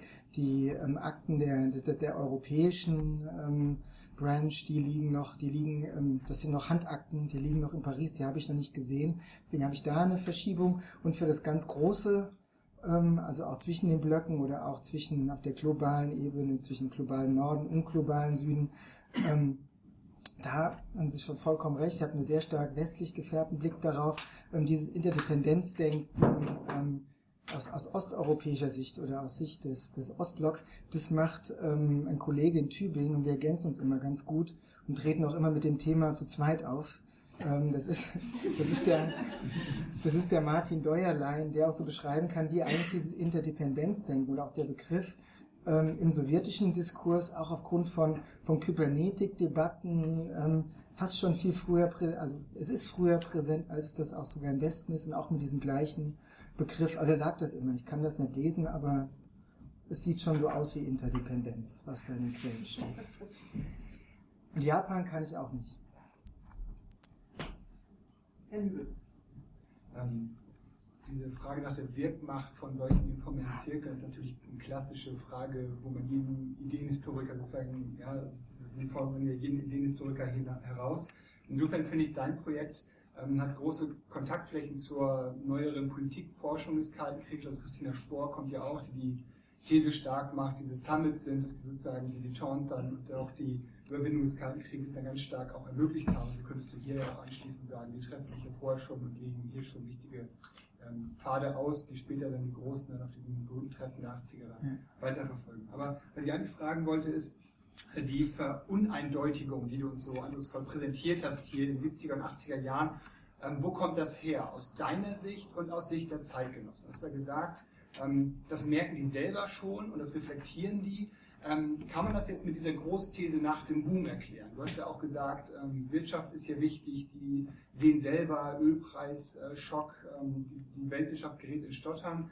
Ähm, hier muss man tätig werden. Ist das die zentrale Motivation für die? Also ist es wirklich, ist die Economy stupid? Ist das der Grund, weshalb die sich treffen? Und ist das der Grund, weshalb die sagen, äh, diese Eindeutigkeiten funktionieren nicht mehr, man muss das alles stärker ähm, ja, multipolar sehen im Netzwerk, wie ich es vorgestellt habe. Das ist also in der, Tat, in der Tat, das müssen wir alle jetzt wieder Wirtschaftsgeschichte machen und erklären somit sozusagen diese Voreindeutigungen oder sind es auch andere kulturelle Prozesse, die hier eine Rolle spielen?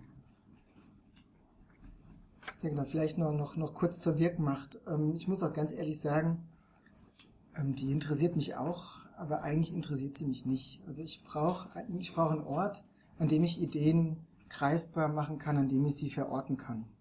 Und deswegen habe ich diese trilaterale Kommission ausgewählt, weil es ein der strukturell ganz gut funktioniert, weil hier viele Dinge sich miteinander verbinden und auch eine Erzählung draus stricken lässt.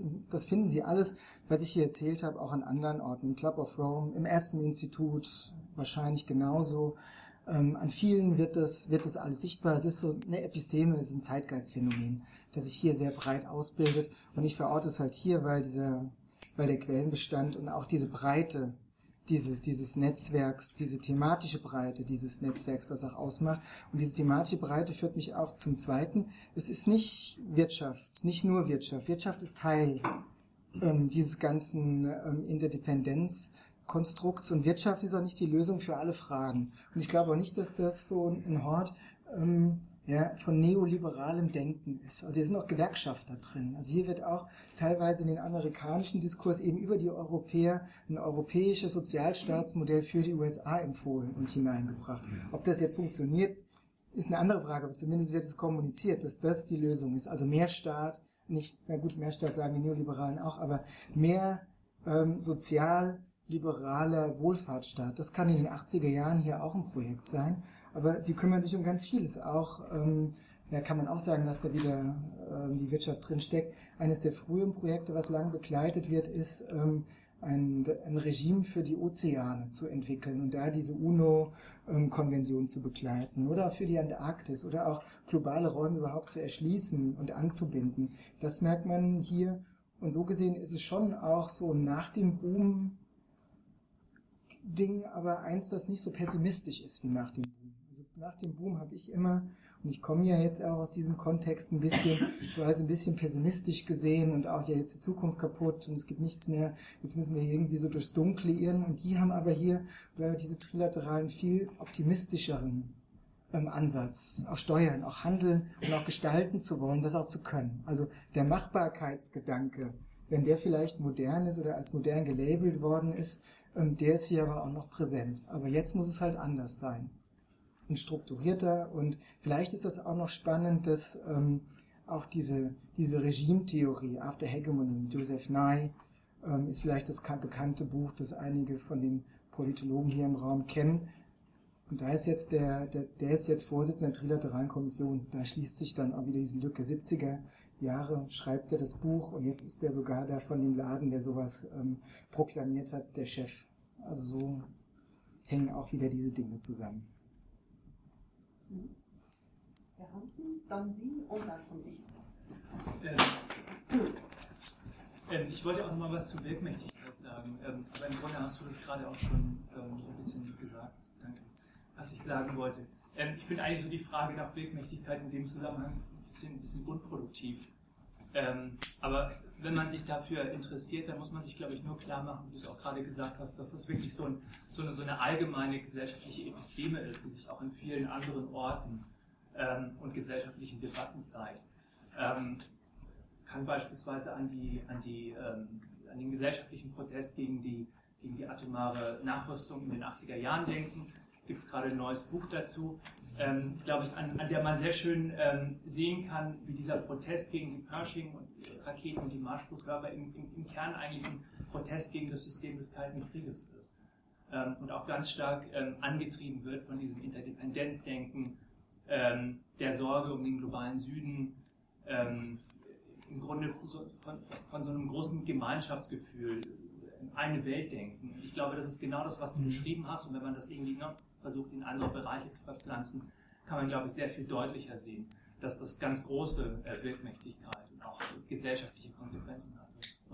Ja, dann kann ich da gerade nochmal Werbung machen. Also einmal für dein Buch, also wo du das sagst, und einmal dann noch für ein anderes Buch, das also jetzt. Das ist Jan Hansen, Autor des fantastischen Buches. Genau. Wie heißt es? Abschied vom Kalten Krieg. Und, ähm, und zusammen auch mit Emmanuel Droit aus dem Centre Mabloch hatten wir und äh, machen wir jetzt auch noch eine andere Publikation, wo wir genau diese Fragen, die ich jetzt hier für die Trilaterale Kommission, das Interdependenzdenken beantwortet habe, einfach mal, ich weiß gar nicht, 15, 16 anderen Menschen gestellt habe, die sich irgendwie mit, mit dem Kalten Krieg und einem Gegenstand im Kalten Krieg beschäftigt haben. Also sei es mit dem Atombunker in der Schweiz, sei es mit ähm, dem roten Telefon zwischen, ähm, was ja keins war, aber egal, also mit verschiedenen Dingen. Und das wird ein Buch, das ähm, erscheint nächstes Jahr, aber Sie können alle auch in dem Buch mitdiskutieren, weil wir haben uns für so ein Publikationsformat entschieden, das heißt Open Peer Review.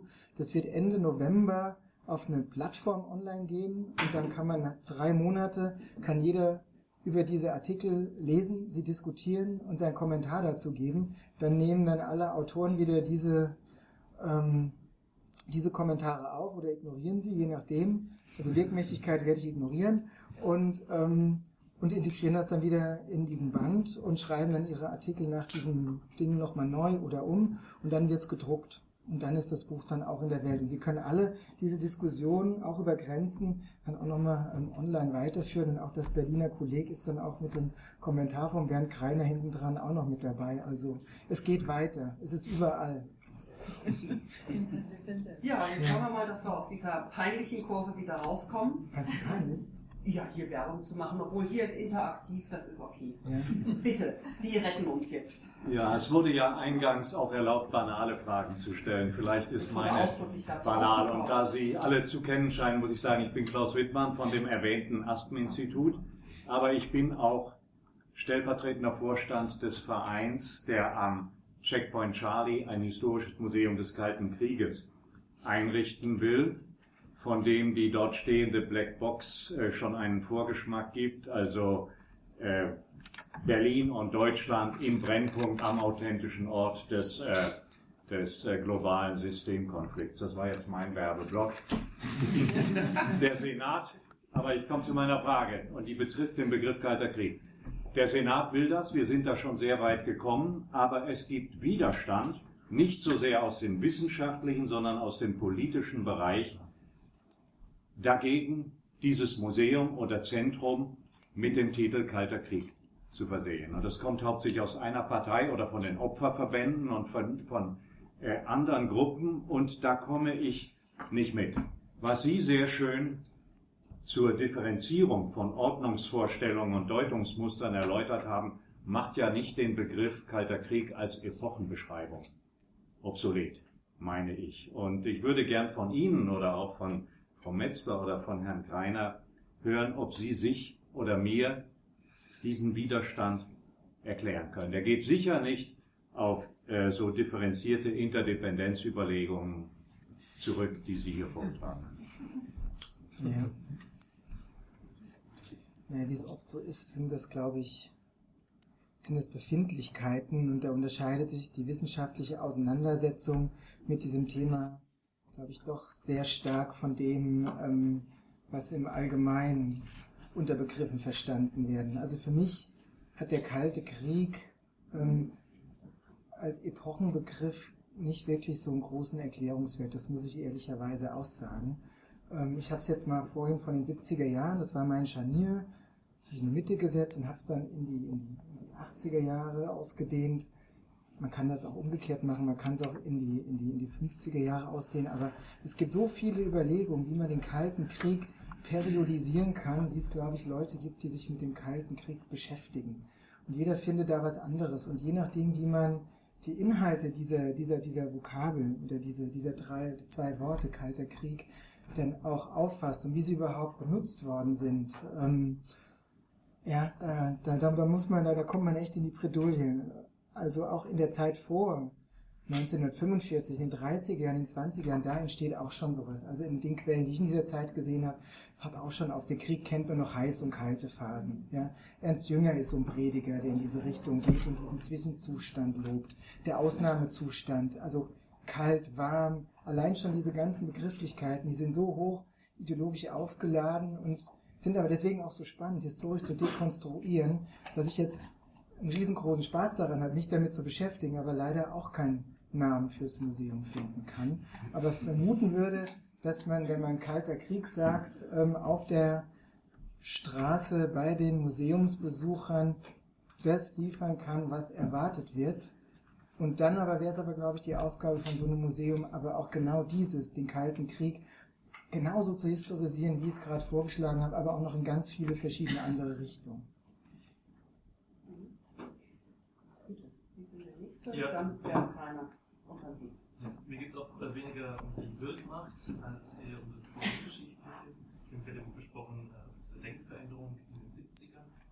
Jetzt habe ich nur eine Frage, und zwar, Sie hatten ja von der Gruppe der, der also von dem Dritten gesprochen, diesem neuen Interdependenzdenken. Jetzt beim Dritten denkt es natürlich äh, auf, dass man an die dritte Welt denkt, ähm, so der 77 Beitrag, Bandung 1955. Also da haben wir eigentlich auch schon Gruppierungen, die ja sich davon entfernen, von diesem Ost-West-Satz, die auch neue Gruppe aufmachen wollen. Sind Sie da auch schon so Ansätze von so einer Interdependenz oder ist es eher eine Bestätigung von kalten Krieg? Sind da irgendwelche Gemeinsamkeiten? Ja, ich glaube, dass ich da auch in der Frühphase ganz gut diese Überschneidung, die ich, wie ich es in der Ölpreiskrise geschildert habe, auch ganz gut ausmachen kann. Also auch, dass die, wenn wir jetzt mal die Blockfreien oder die Wegen der Blockfreien, ja dieses binäre Denkmuster einerseits auch benutzen, indem es umgedreht wird, ja, aber andererseits auch die Blockfreien in dieses Ost-West-Muster eingebunden werden. Also dass die, ähm, dass es dann ja so eine Pluralisierung, viele kleine kalte Kriege gibt, die jeweils lokale ähm, oder nennen das mal auch mal Konflikte, nicht nur immer, müssen ja nicht immer warme Kriege sein, sondern diese vielen kleinen kalten Kriege, sehr viele lokale Konflikte unter diesem übergewölbten großen Deutungsmuster irgendwie zusammen verschalten, aber auch nicht. Ja, und da muss man genau gucken, was sind denn jetzt die, das ist das, was auch ähm, ganz gut bei Saskia Sassen rauskommt, wie die schaut, die, die, die konstruiert nicht das Lokale, das Nationale und das Globale als Einheiten, die man miteinander vergleicht und der Nationalstaat hört jetzt auf und alles geht hoch, sondern sie schaut, wie diese Partikel durch diese drei Ebenen durchwandern.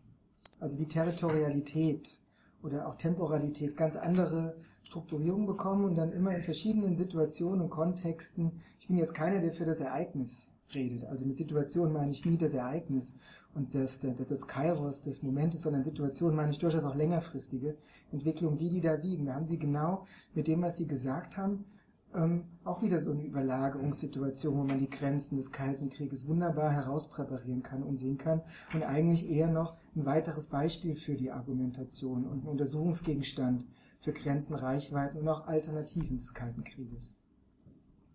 Jetzt mache ich auch mal Werbung am 9. Februar. In dieser Reihe habe ich einen Vortrag über ähm, die Zusammenhänge zwischen dritter Welt, Entwicklungsländer, Dekolonisierung und Kalten Krieg. Werde das, wie es meiner Art ist, bedeutend schlichter halten. Ähm, aber wir haben das zumindest im Blick. Ja? Also insofern haben Sie Ihre, Ihre Frage genau ins, ins Programm quasi äh, sehen Sie die Frage schon im Programm wiedergespiegelt. So, jetzt aber Bernd Greiner, Sprecher des Berliner Kollegs Kalter Krieg. Du wurdest schon ganz konkret angesprochen, sollst einen Namen spenden fürs Museum, hast aber mit Sicherheit auch noch was anderes auf dem Herzen. Ja gut, wenn ich das Copyright für den Namen bekomme, gerne. Äh, Frank, will ich nochmal piesacken äh, mit einem Begriff, der hier in der Diskussion gefallen ist. Das ist kein Gegenargument gegen das sehr differenzierte Tableau, das du aufgemacht hast. Aber die Antwort, Wirkmacht interessiert mich nicht, die verstehe ich von der logischen Voraussetzung deines Denkmodells nicht. Mhm. Weil wenn du Interdependenz thematisierst, dann wäre ja das ein Teil von Interdependenz.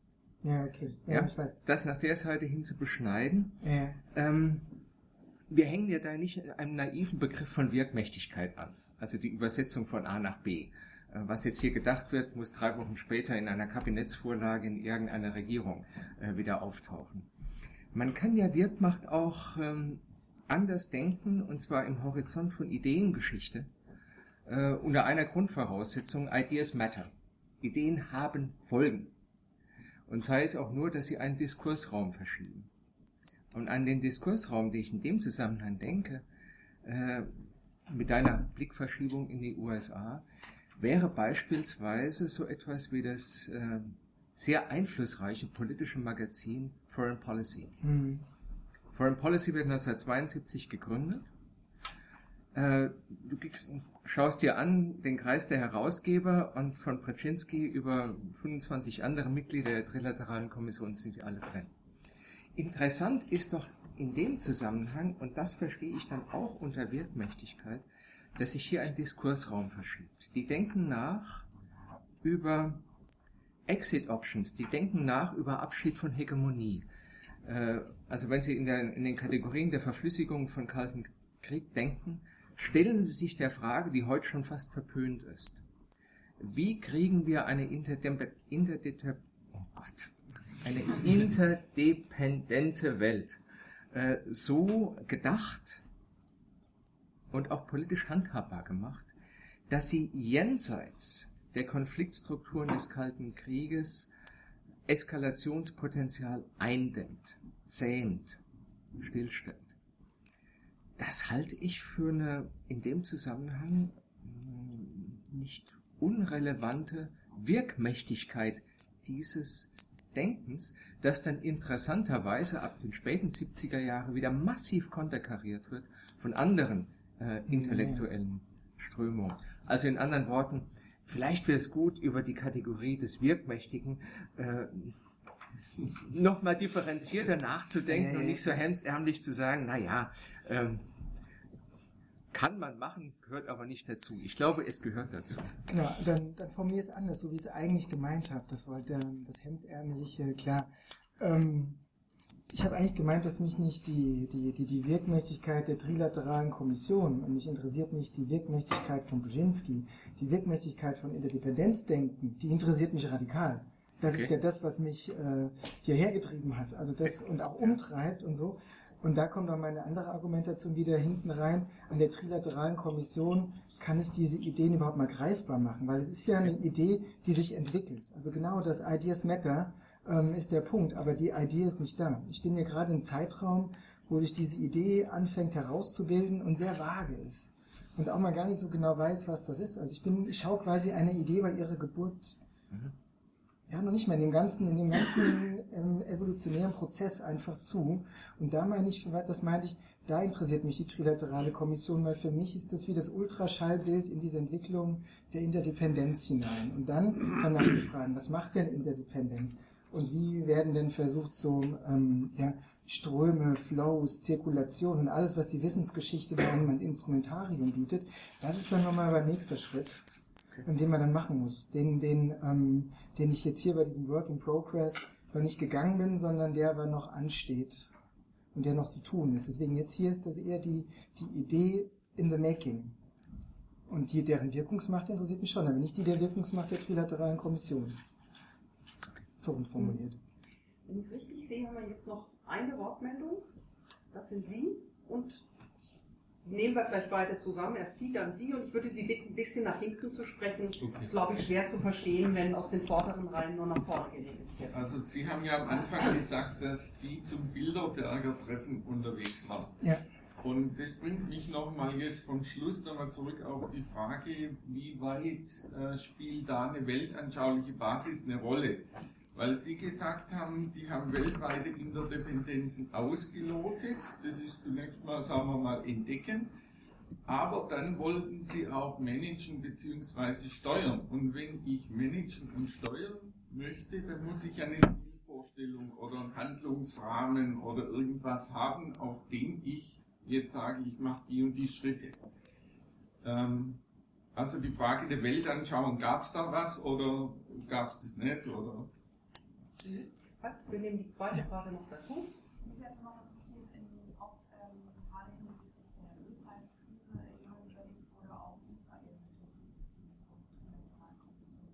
Gerade wenn man sich überlegt, dass eben bestimmte tieferliegende Problemlagen der Blattplatte Bewusstsein da war und man die irgendwie auch ausgedacht hat und dann fände ich das so spannend. Mhm. Überlegt